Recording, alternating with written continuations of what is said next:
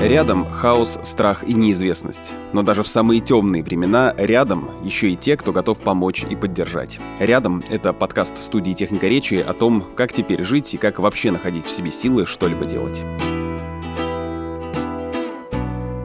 Привет, меня зовут Султан Сулейманов, и я журналист, который больше 10 лет следил за тем, что происходит в интернете и в мире технологий, последнее время с интернетом все тяжелее и тяжелее, и сегодня я хотел немного рассказать о том, как же пользоваться интернетом и как подготовиться к перебоям в работе интернета, возможно, если они появятся.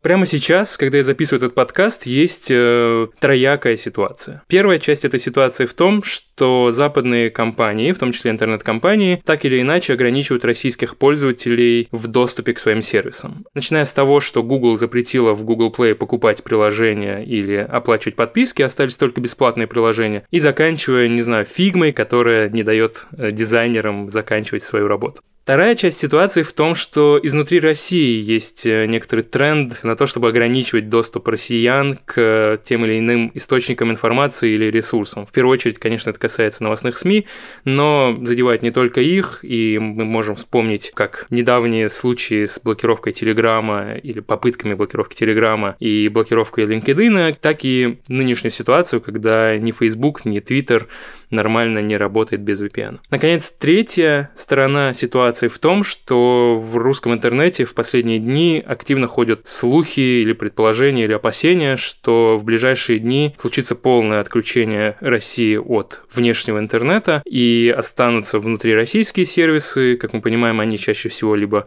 подконтрольны государству, либо являются государственными напрямую, а все сторонние сервисы, к которым еще можно было достучаться через VPN, Tor или какие-то еще средства, они в принципе перестанут работать. Что же делать?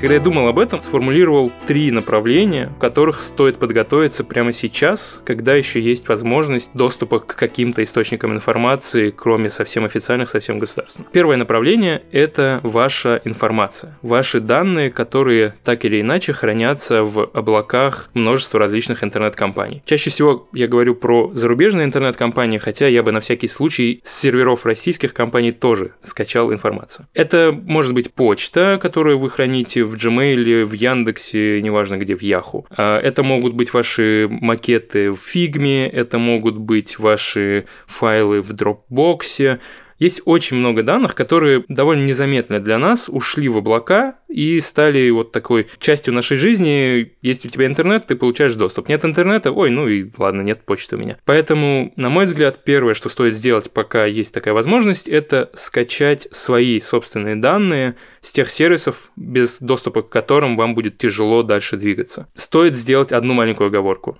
Не забудьте о шифровании. Помните, что никто не должен иметь доступа к вашей информации. Шифрование данных – один из самых надежных способов защититься. Вторая вещь, которую, как мне кажется, стоит сделать, кроме того, чтобы сохранить свои собственные данные, это попытаться сохранить важные знания о доступе к другим знаниям.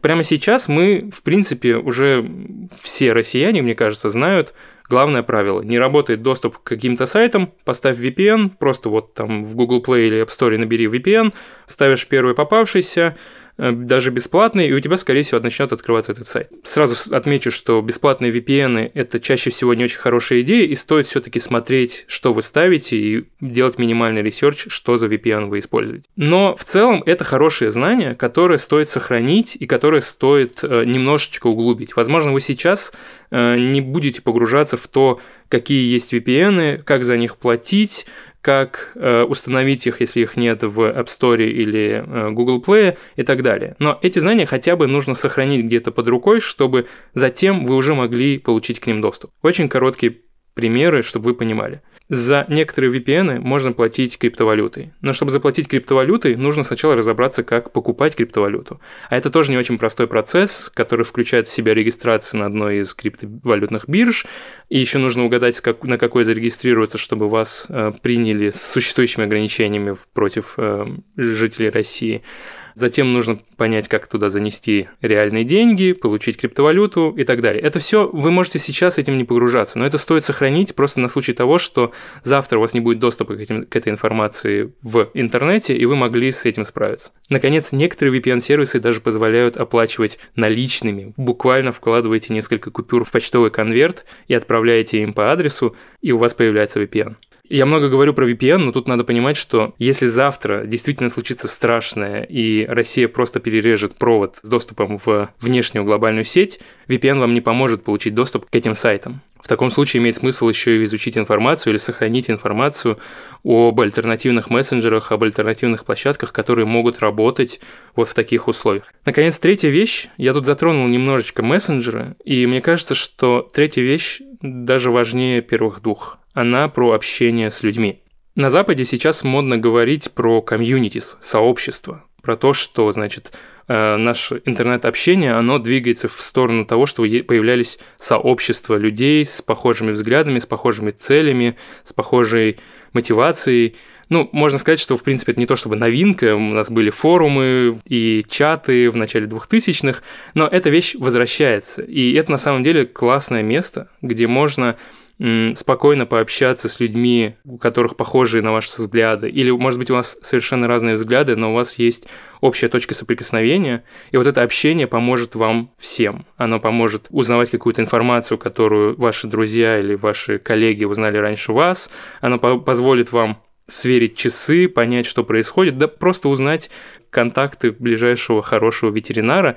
Я, когда говорю про сообщество, я имею в виду очень разные вещи. Например, это может быть чат с вашими друзьями в мессенджере. Например, это может быть чат патронов на Патреоне, то есть тех людей, которые платят определенному музыканту, поддерживают его финансово. Я говорю про сообщество так много, потому что если начнет происходить что-то страшное, и мессенджер, которым вы любите пользоваться, перестанет работать или начнет работать с перебоями, вы можете потерять связь с этими людьми. Поэтому, на мой взгляд, сейчас очень важно наладить как можно больше разных каналов связи с теми, кто вам наиболее близок, а, с теми, с кем бы вы хотели формировать это сообщество, даже в случае, если интернет почти не останется. Я говорил про довольно пессимистичный сценарий того, куда может развиваться интернет, и, возможно, все будет хорошо, и же завтра нам вернут доступы к тем сервисам, которые уже закрыли доступ, и не будут закрывать доступы к остальным сервисам, может быть, даже разблокируют все независимые СМИ, и будет все хорошо. Тогда я буду выглядеть как небольшой паникер, и ничего страшного. Но если случится что-то тяжелое, помните, что ваша информация, которая у вас на компьютере, это ваша информация, знания, которые у вас есть, это ваши знания, ими стоит делиться. Э, станьте мини-википедией для своих близких. И, наконец, не теряйте связь с близкими и с друзьями, потому что... Ну а зачем нам интернет, если нет возможности пообщаться друг с другом? Берегите себя. Всем нам сегодня нужна поддержка, и мы будем признательны, если вы поможете донести наш подкаст до тех, кому он может быть действительно полезен. Подписывайтесь на подкаст рядом, ставьте звездочки в Apple подкастах, сердечки на Яндекс Музыке, подписывайтесь на YouTube канал Техники Речи, пишите комментарии, где это возможно, так вы поможете найти подкаст другим слушателям. Большое вам спасибо.